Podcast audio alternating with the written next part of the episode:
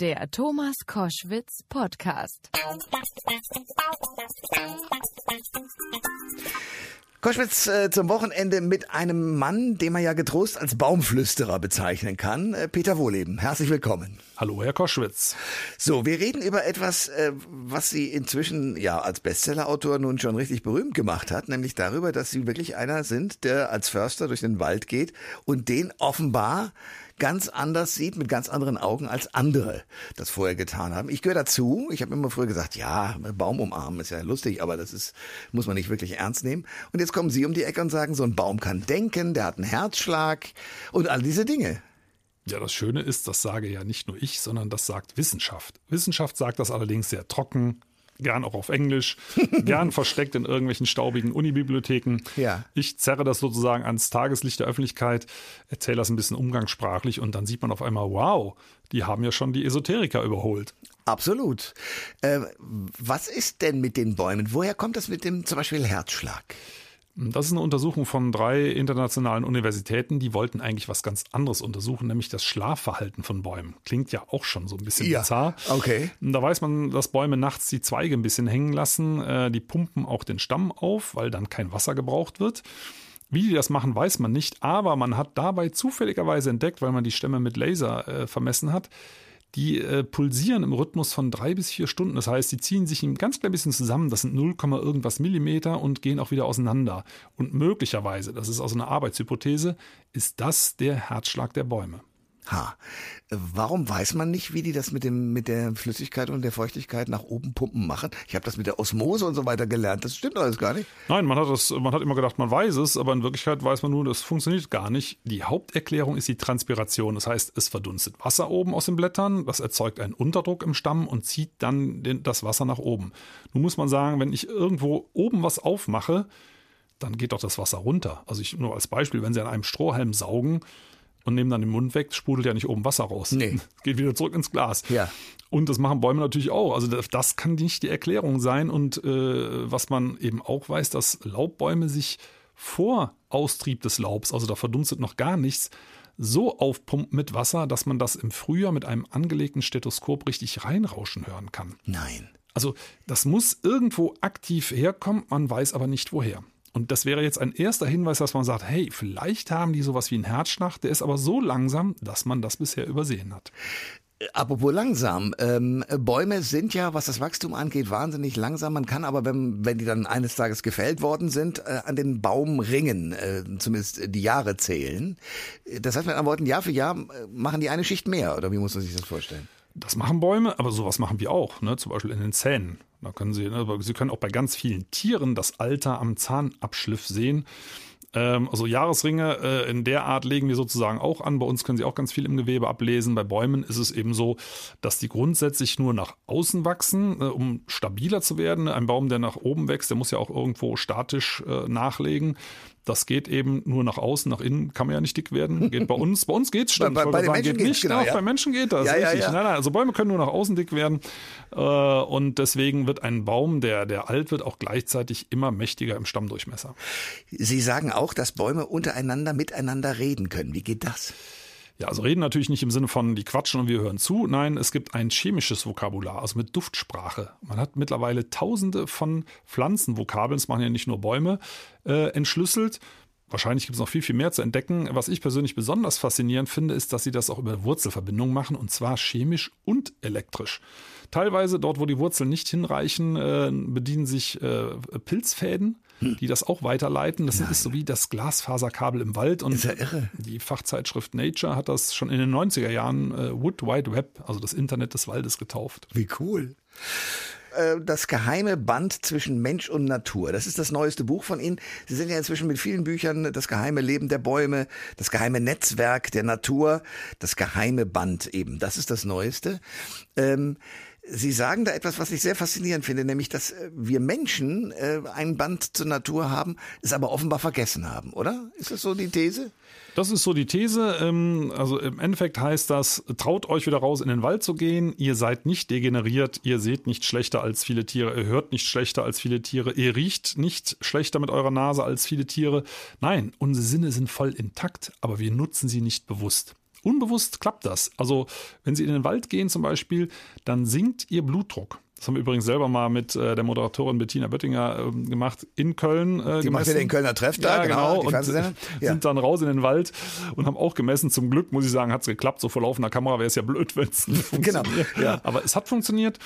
Es funktioniert auch generell und zwar so gut, dass mittlerweile sogar die Uni München Therapeuten ausbildet fürs Waldbaden. Da hätte man noch vor fünf Jahren gesagt, was machen die da? Ich glaube ja, genau, glaub das nicht. Ja. Äh, also die Gesundheitseffekte sind mittlerweile sehr, sehr gut belegt. Ähm, also unser Immunsystem, unser Blutdruck, die reagiert, reagieren beide auf die Kommunikation der Bäume. Und weiß man, warum das so ist? Also es gibt eine ähm, Theorie, die besagt, ähm, dass wir ein Gespür dafür haben, wo man gut leben kann. Ne? Wir, unsere Vorfahren haben im Wald gelebt. Und äh, sie müssen einen, einen Sensor haben, wo es gut ist. Und stabile Ökosysteme haben einen stabilen Wildbestand, da ist es nicht gefährlich, ne, so im Zug auf Sturm, der Bäume umwirft. Ein stabiler Wald ist ein guter Wohnort und den müssen sie in irgendeiner Form erkennen können. Und das macht man wie vieles eben unbewusst. Im Bewusstsein würden sie sagen, ach, hier ist aber schön. Mhm. So, das sagt das Bewusstsein. Ihr Unterbewusstsein senkt den Blutdruck, deswegen fühlen sie sich ja wohl. Ne, ähm, ihre Immunabwehr wird gestärkt, sie sind einfach gesünder in so einem Wald und sind dort einfach lieber. Das ist also die wissenschaftliche Erklärung für diesen Hintergrund. Äh, für heute spielt das natürlich keine große Rolle mehr. Ich muss auch sagen, ich bin auch lieber auf der Couch als unterm Baum, zumindest nachts. Ja, etwas stabiler, genau. Ja. Ist aber gut zu wissen, dass wir diese ganzen Verbindungen noch haben und wir sollten einfach mal stärker darauf achten und im Wald nicht nur schauen, sondern auch mal hören, riechen, schmecken. Man kann Baumarten sehr schön am Geschmack erkennen. Da kommen wir gleich noch drauf. Aber eine Frage beschäftigt mich dann ja schon. Warum ist die Menschheit denn so bekloppt, äh, sich in Betonburgen zurückzuziehen, statt in den Wald? Also gut, es gibt da die eine oder andere Gefahr, aber wenn man da so viel gesünder ist? Naja, sag mal so, es ist schon angenehmer. Also ganz im Ernst, ein Regen im Winter, draußen im Wald. Sie haben recht. Äh, Finde ich nicht so schön. Ähm, und dann friert man und dann wird man auch krank. Ähm, also von daher, das macht schon Sinn und das ist auch schön. Und ich will auch unsere Zivilisation gar nicht kleinreden. Ich nutze die ja auch gerne. Nur, wenn wir nur in solchen Räumen uns aufhalten, nur in Städten, dann fehlt uns einfach was.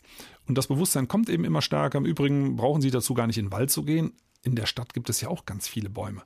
Das ist mir also neulich nochmal klar geworden. Äh, wir bieten ja Waldführung an äh, in der Waldakademie und dann äh, habe ich nicht irgendwann im Februar in Köln, da hatte ich einen Termin, äh, wieder rausgetreten auf die Straße und habe gedacht, Mensch, hier stehen doch auch überall Bäume. Warum sollen wir nicht Waldführung in der Stadt machen? Das bieten wir jetzt an. Äh, also, weil wir auch dort die ganzen Phänomene sehr, sehr schön zeigen können.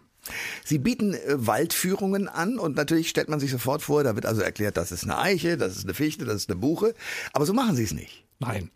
Das ist doch langweilig. Ne? Also das ist ja Biologieunterricht draußen, ja. gähn, nein, ja. äh, möchte man nicht. Äh, Bäume kann man äh, zum Beispiel am Geschmack erkennen. Also mit Kindern funktioniert das auch schon ganz toll. Ähm, die meisten Baumarten äh, kann man bedenkenlos essen. Eiben zum Beispiel natürlich nicht. Äh, also sollte schon ein Fachmann dabei sein, aber Eichen, Buchen, Warum Ahorn, nein, das ist, die sind, das ist tödliches Gift drin. Ne? Okay. Also das, das vertragen ja außer, also Rehe, Hirsche vertragen das, aber die meisten Tierarten, auch Pferde vertragen es nicht. Ähm, aber Eichen, Buchen, Ahorn, Birke, Fichte, Douglasie, Tanne und so weiter, das können Sie alles essen. Kann man übrigens auch schön zum Würzen verwenden. Das äh, schmecken wir erstmal mit offenen Augen und mit verbundenen Augen. Bekommt man dann irgendein Blatt oder eine Nadel in den Mund gelegt und versucht dann mal die Baumart zu erschmecken. Und das geht selbst mit Grundschülern ganz, ganz toll. Weil, wie schmeckt eine Tanne? Also eine Tanne schmeckt äh, schon so, so leicht, bitter, äh, würzig, ähm, aber die Geschmacksunterschiede, also ich persönlich liebe ja zum Beispiel Douglasie. Also nicht ah. als Plantage im Wald, aber die Nadeln, die schmecken so ein bisschen nach Orangat. Ah. Also auch leicht bitter. Bitter ist im Wald also ein vorherrschender Geschmack. Während Fichte, das kennt man vielleicht von diesem Fichtennadelbad und so schmeckt Fichte auch. Okay. Äh, Buche, frische Buchenblätter, die kann man übrigens auch schön als Salat nehmen. Leicht säuerlich, also ganz, ganz mild, während bei Eiche schon eine etwas herbere Note reinkommt. Also da haben sie die ganzen Geschmacksunterschiede wie bei unseren Lebensmitteln auch. Und darüber Baumarten zu erkennen, das macht einfach Freude weil man es mit geschlossenen Augen tun kann und plötzlich sagt, ey, das ist eine Douglasie, ich verstehe. Ich frage mich, Sie haben ja nun eine ganze Reihe von Büchern geschrieben und sind sozusagen jetzt der wirkliche der Baumflüsterer. Alle sprechen von Ihnen, Sie sind in den Talkshows viel unterwegs.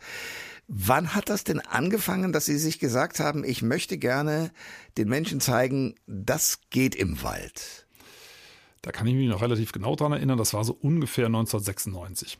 Ähm, also ich habe also Waldführungen gemacht und dann diese ganzen wissenschaftlichen Berichte gelesen, also zum Beispiel eben, dass Bäume Freundschaften schließen, dass Bäume äh, sich gegenseitig warnen. Und da habe ich gedacht, Mensch, das musst du erzählen bei deinen Waldführungen. Ich habe auch klassisch angefangen. Das hier ist ein Fichtenwald, das ist ein Buchenwald, äh, das hat, gibt die und die Funktionen im Ökosystem, bla bla bla. Nein, ich habe dann angefangen zu erzählen, äh, dass zum Beispiel Apfelbäume zählen können. Wie? Und dann, äh, ja, also die zählen die warmen Tage im Frühjahr, ähm, damit sie nicht zu früh austreiben. Weil wenn es im März zum Beispiel mal zwei, drei Tage warm wird, ist das ja nicht der Frühling. Also zumindest nicht für einen Apfelbaum.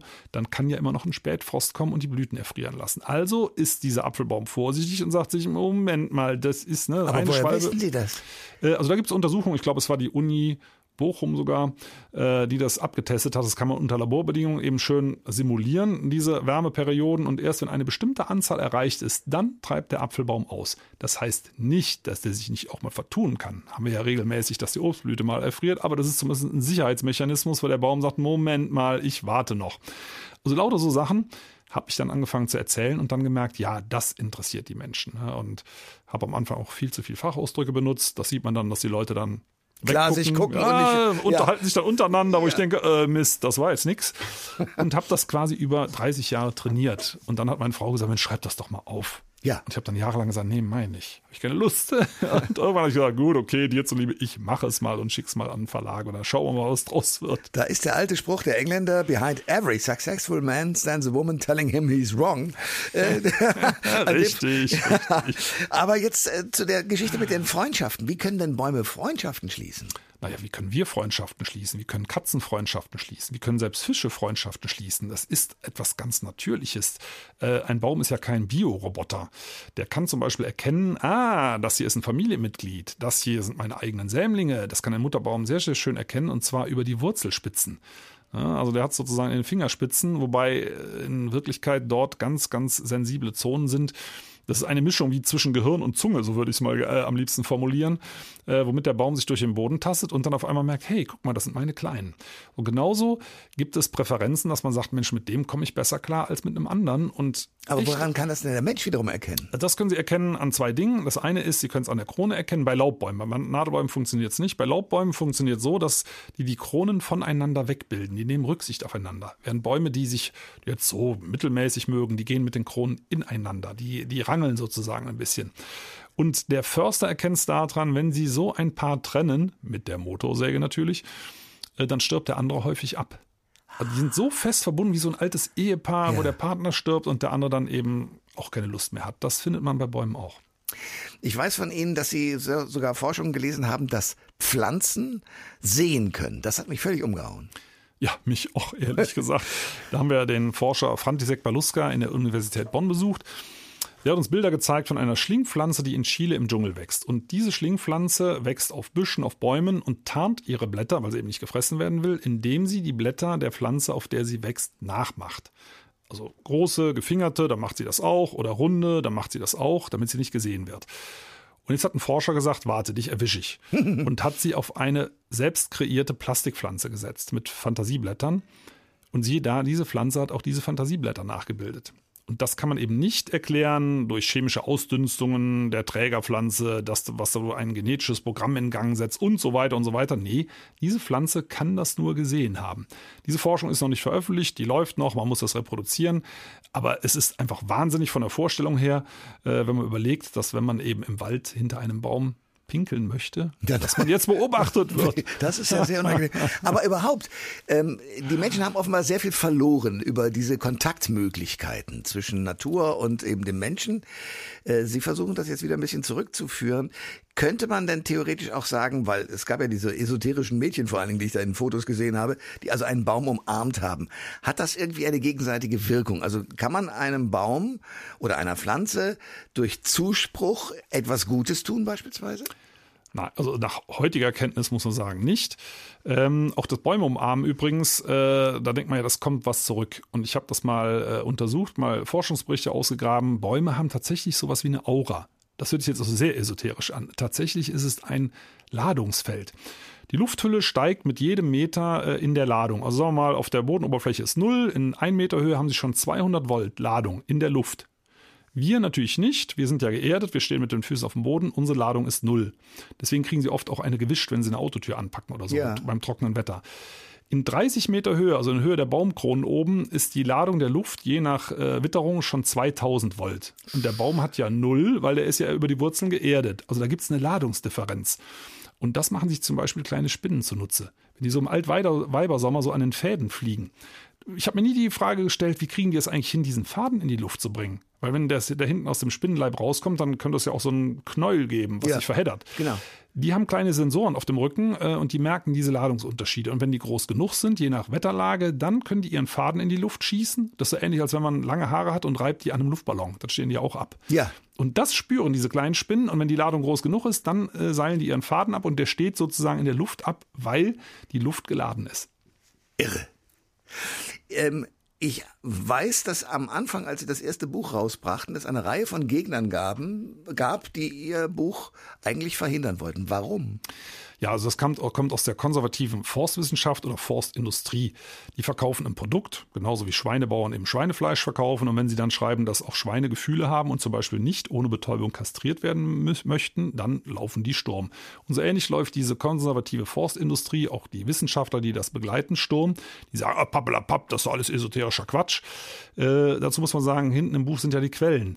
Und es gibt eine schöne Replik von Wissenschaftlern dazu, die sagen, okay, ähm, diese äh, Forstwissenschaftler haben anscheinend nicht den aktuellen Forschungsstand gelesen. Mittlerweile gibt es eine, eine breite Gegenbewegung von Forstwissenschaftlern, Biologen, äh, aber auch von Verbandsfunktionären der Umweltbewegung, die sagen, äh, so geht das nicht weiter. Wir haben im Prinzip eine Art Massenbaumhaltung im Wald. Ne, Plantagen, äh, alles in Reihe und Glied, alles ein Alter, da finden diese ganzen Baumprozesse nicht mehr statt. Genauso wenig wie familiäre soziale Prozesse bei Schweinen in diesen großen Boxen noch stattfinden. Das muss jetzt aufhören. Aber kann man das Essen so weit stoppen? Und was, was will man dagegen tun? Weil wir brauchen irgendwie Holz, äh, Tische, Stühle, bla bla bla. Wir brauchen es möglicherweise auch, um im Kamin ein bisschen Wärme zu erzeugen. Also wie, wie kann man das Problem lösen? Naja, relativ einfach. Genauso wie in der Landwirtschaft auch. Da gibt es auch Ökolandbau. Ne? Also man kann auch Tiere vernünftig halten. Ja, das geht. Äh, und so geht das mit Bäumen auch. Äh, es gibt natürlich eine Reihe von Betrieben, zum Beispiel äh, die Stadt Göttingen, die Stadt Lübeck, die machen das ganz, ganz vorbildlich, schon seit vielen, vielen Jahrzehnten. Äh, Und so kann man auch die Waldwirtschaft umstellen. Und das Schöne ist, die wird sogar ertragreicher. Und es ist, und das ist ein großer Unterschied zwischen Ökolandbau und konventionellem Landbau, ökologische Waldwirtschaft ist billiger. Mal ein einfaches Beispiel. Wenn Sie äh, Wald aufforsten, das kostet Sie pro Hektar zwischen 5.000 und 10.000 Euro. Und wenn Sie das verzinsen auf die Laufzeit, bis Sie einen Baum ernten, kommen Sie auf mehrere hunderttausend Euro. Das können Sie an Holz nie rausholen. Und genau deswegen schreit jetzt die konservative Forstwirtschaft, wir brauchen Geld zum Aufforsten. Also wir, die Steuerzahler, sollen jetzt die teure Erstinvestition leisten. In Wahrheit macht die Natur das natürlich selber kostenlos. Sie können gar nicht verhindern, dass überall Wald hinkommt. Wenn Sie zu Hause zum Beispiel Rasen mähen, warum machen Sie das? Nicht nur um das Gras kurz zu halten, sondern damit das nicht bewaldet. Also wenn Sie Ihren Rasen, können Sie ja gerne mal ausprobieren, mal fünf Jahre in Ruhe lassen, stehen da Bäume. Irre. Aber ähm, wie kriegt man das denn zum Beispiel hin? Ich weiß, äh, in Hessen beispielsweise äh, ist großes Lamento, weil viele Bäume absterben. Es wird auf den Klimawandel geschoben. Äh, Sie sagen, das ist Quatsch, oder? Das ist Quatsch. Also wenn Sie äh, Ihren Wald mit Kokospalmen bepflanzen und die erfrieren im Winter, äh, dann würde jeder sagen, Mensch, Herr Koschwitz, es sind ja auch ein, ein bisschen merkwürdig unterwegs. Es weiß doch jeder, dass die im Winter erfrieren. Und wenn Sie dann sagen, ich brauche Steuergelder, um wieder Kokospalmen zu pflanzen, ich glaube, spätestens dann wird's aussetzen. genau das passiert aber aktuell äh, bei uns in den Wäldern, die ja eigentlich nur Plantagen sind. Wir haben dort ganz viele Fichten und Kiefern, die hier gar nicht hergehören. Die lieben es kühl und feucht, also wie in Skandinavien, wie in den Hochlagen der Gebirge die gehen grundsätzlich im Sommer sehr leicht kaputt. Das war immer schon so, immer mit sehr, sehr hohen Prozentzahlen. Jetzt durch den Klimawandel verschärft sich das. Aber letztendlich ist das, was für die Kokospalmen der Winter ist, das ist für Fichten und Kiefern der Sommer hier bei uns. Und äh, wenn das jetzt alles eben eingeht oder in größeren Mengen Bäume absterben, dann muss man sagen, das ist ein Bewirtschaftungsfehler und den jetzt zu wiederholen, indem man nochmal Geld dafür ausgibt, das halte ich für einen Fehler. Aber Geld ausgeben beispielsweise für Buchen wäre eine gute Idee. Also nein, auch das nicht. Äh, lassen wir doch einfach die Natur zurückkommen. Das kann man mal machen. Aber Hier, haben wir so viel Zeit? äh, ja, also die Zeit haben wir. Also wenn wir pflanzen, machen wir denselben Fehler. Also eine Buchenplantage ist ja auch kein Buchenwald. Also genauso wenig wie eine Teakplantage ein Regenwald ist. Eine Plantage ist Plantage, also mit, mit allen Vor- und Nachteilen. Eine Buchenplantage ist ein bisschen besser als eine Fichtenplantage, kein Thema, aber ein natürlich gewachsener Wald ist immer besser. Also wie gesagt, hier und da ein paar äh, Bäume pflanzen ist okay, aber den größten Teil sollten wir der Natur überlassen. Die sucht sich jetzt aktuell das Richtige aus, weil wir gar nicht wissen, was jetzt gebraucht wird, wenn wir ehrlich sind. Aber das bedeutet, wir müssten plötzlich etwas äh, entwickeln, was die Menschheit, glaube ich, nicht hat, nämlich Geduld. Das ist genau der Punkt. Geduld und vor allem Nichtstun. Also in diesem Bereich äh, ist Nichtstun wirklich die Königsdisziplin und wir sind halt Macher. Ein Mensch ist ein Macher. Und einfach nur zuzuschauen, das fällt schwer. Wer soll denn dann stolz darauf sein? Wer hat's gemacht? Niemand. Ach, so ein Mist, ne? Da können wir kein grünes Band zerschneiden ja, und so weiter. Aber wenn Sie sagen, dass es einige Städte gibt, die ökologischen Baum- und, und, und Forstwirtschaft betreiben und das vorbildlich, was meinen Sie damit? Die haben ja auch nicht daneben gestanden und gewartet, oder doch? Doch, das ist genau der Punkt. Die überlassen die Entscheidung der Natur. Die ernten hier und da mal einen dicken Baum und ansonsten überlassen sie das der Natur. Und wenn so eine Fichtenplantage eingeht, dann lassen die die eingehen. Punkt.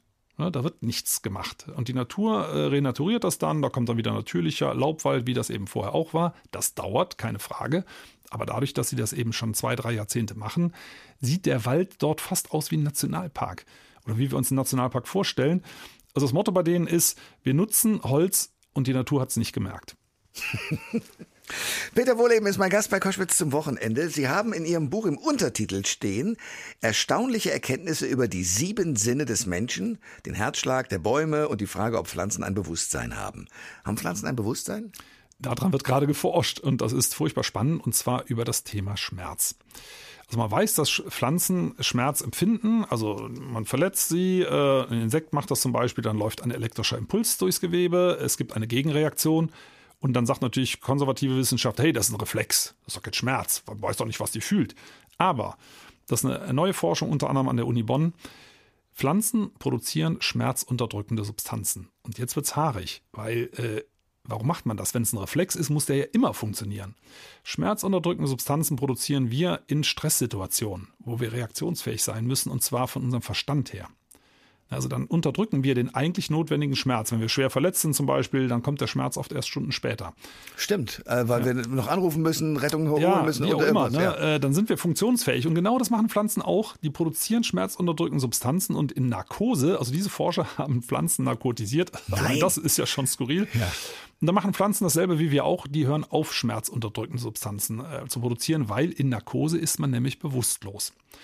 Jetzt, jetzt von, direkt von einem Bewusstsein von Pflanzen zu sprechen, ist zu früh, aber es deutet einiges darauf hin, dass es in diese Richtung geht.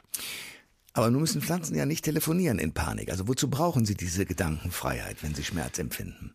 Genau, das ist übrigens auch ein Hauptansatzpunkt äh, kritischer Forstwissenschaftler, die sagen, ja, pappelapapp, äh, das, was nützt das denn? Äh, eine Pflanze kann ja nicht weglaufen. Und das ist ja viel schlimmer. Also wenn sie nicht weglaufen können, müssen sie ja noch viel mehr reagieren können. Ne? Wenn sie, sagen wir mal so, wenn, wenn sie äh, irgendwo bedroht werden, dann gehen sie irgendwo anders hin und haben ihre Ruhe. Ne? Äh, wenn sie stehen bleiben müssen, dann müssen sie sofort sämtliches Abwehrarsenal loslegen und sie müssen schauen, dass sie vorher auch gewarnt werden von ihren Kumpels. Und das kann bei Pflanzen durch den Wind eben über viele hundert Meter gehen. Also wenn irgendwo eine Insektenattacke läuft, dann äh, sondert diese Pflanze einen Warnruf aus. Achtung, Borkenkäfer am Anmarsch. Und die anderen Bäume dieser Art wissen dann sofort Bescheid und können ihre Immunabwehr schon hochfahren. Das dauert bei Bäumen natürlich lange. Das kann Minuten oder sogar Stunden dauern.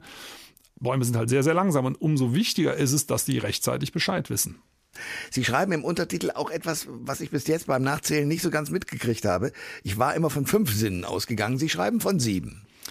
Ja, also der berühmte sechste Sinn, ne, der ist ja also im umgangssprachlichen Sinne vorhanden. Man meint ja, der wäre gar nicht da, aber doch wissenschaftlich ist der nachweisbar. Das ist ja dieses unbestimmte un, äh, Gefühl, da steht einer hinter mir oder irgendwas. Wenn, wenn man so angestarrt ja, wird, ja, zum kriegt man es irgendwann mit. Man kriegt das mit. So, und das, so, man sagt auch aus den Augenwinkeln, man kriegt das natürlich schon auch äh, richtig mit. Und zwar insofern, dass der Körper, äh, dass das Gehirn äh, ausrechnet aus verschiedenen Parametern, hier ist irgendwas anders. Das kann eine Luftbewegung sein, das kann eine Temperaturveränderung sein, das kann äh, eine Bewegung aus dem Augenwinkel sein. Und alles zusammen ergibt äh, eine Abweichung von der Normale, sodass das Gehirn sagt, hier stimmt was nicht, ich gehe jetzt mal in Alarmbereitschaft und dann äh, haben wir eben das Gefühl, in uns aufsteigen, irgendwas passiert hier um mich rum. Dann drehen sie sich um und sehen eben zum Beispiel, dass sie angestarrt werden, obwohl sie eben hinten keine Augen haben. Mhm. Äh, das ist das und es gibt eben auch noch einen siebten Sinn und wahrscheinlich noch viel mehr. Ne? Zum Beispiel einen Körpersinn, äh, der ihnen mitteilt, wo sie aufhören.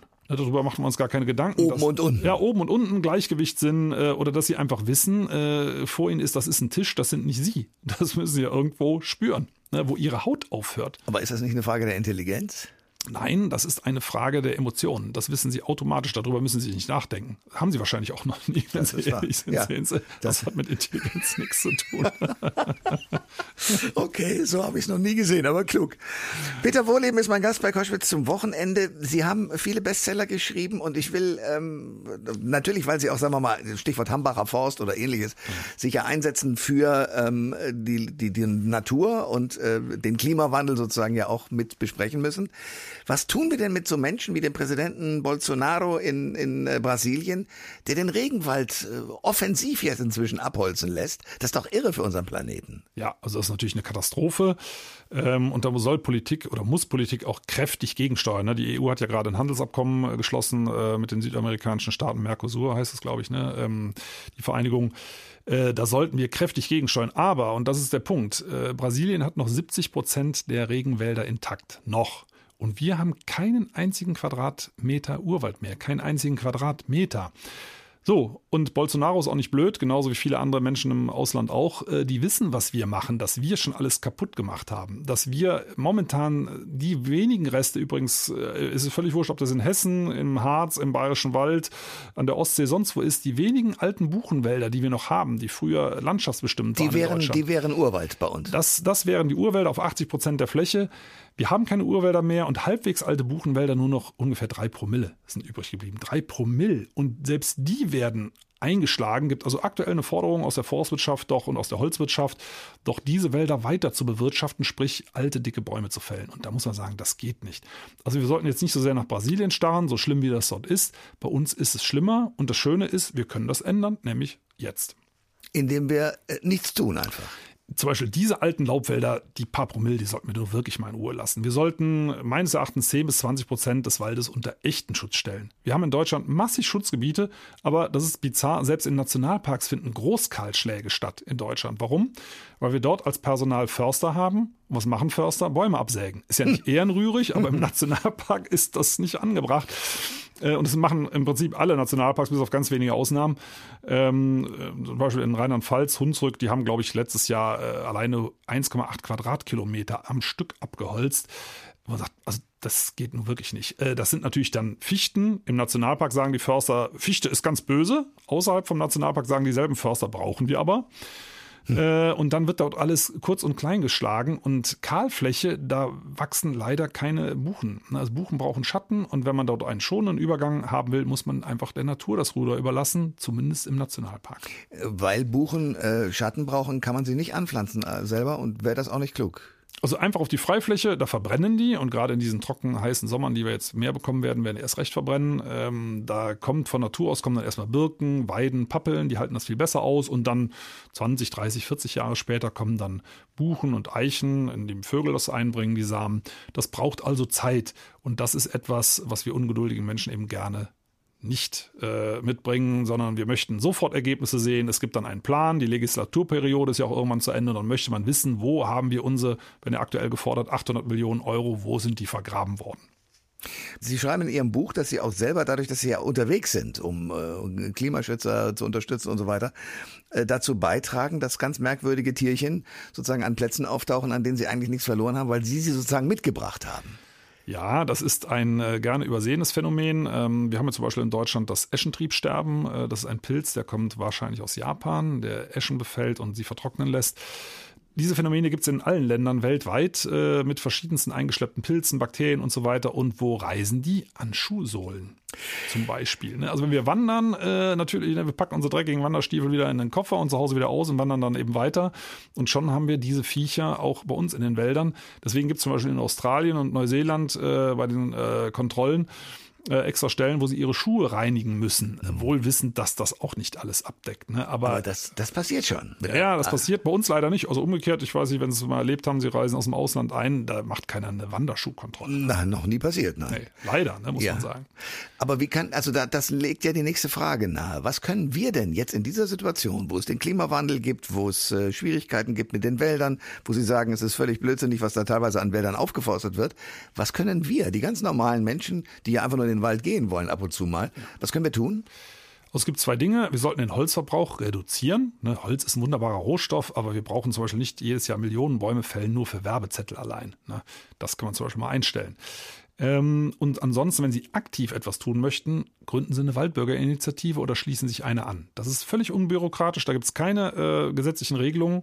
Alleine sind Sie ein Querulant, zu fünft sind Sie eine Waldbürgerinitiative. Und das schulen wir zum Beispiel auch bei uns in der Waldakademie kostenlos. Also wir machen jetzt Anfang äh, Dezember zum Beispiel haben wir einen Termin äh, wo man mal beigebracht äh, bekommt, erstmal Übersetzung, Forstchinesisch, Deutsch, Deutsch, Forstchinesisch. Ja. Ne, dass man so weiß, was ist das überhaupt? Waldpflege zum Beispiel heißt Bäume absägen. Ne, das ist ähnlich, als wenn ein Metzger sagen würde, ich bin Tierpfleger. Ja. Ne, so sagt Forstwirtschaft, wir sind Waldpfleger. Nein, es sind Waldnutzer, ist ja auch legitim, aber eben nur bis zu einer gewissen Grenze. Und wenn Sie sagen, mir gefällt das nicht, dass große Maschinen zu Hause unseren ganzen Wald kaputt fahren, es ist ja in der Regel öffentlicher Wald. Also über die Hälfte gehört der öffentlichen Hand. Das sind wir.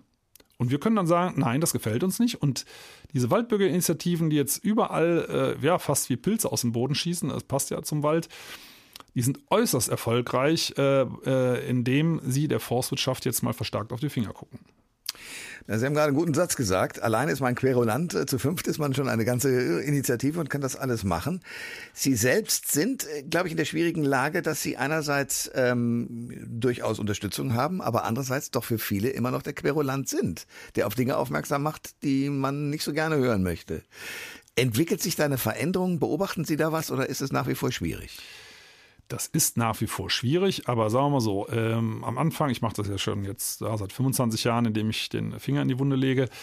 Äh, am Anfang hat man das ignoriert. Mittlerweile formiert sich heftiger Widerstand in der konservativen Forstindustrie.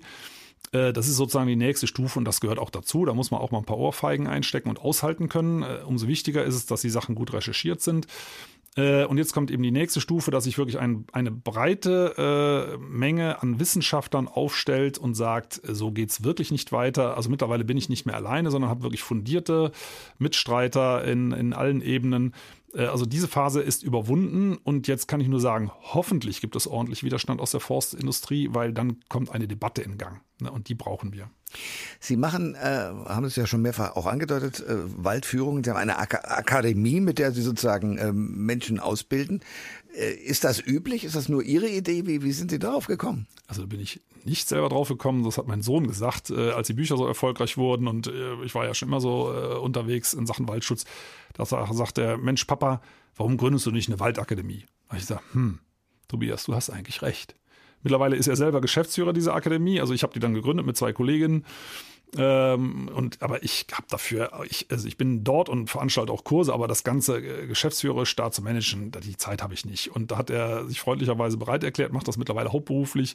Ist um, wie alt? Der ist 25. Okay. Hat aber auch vorher schon eine eigene Firma gegründet gehabt, also hat er schon Erfahrung. Ist der Unternehmer in der Familie. Ja, ja, ist der Unternehmer, okay. genau. Ja. Ich bin so der mehr der, der Naturschützer. Er ist Unternehmer und Naturschützer, also irre, was sich da getan hat.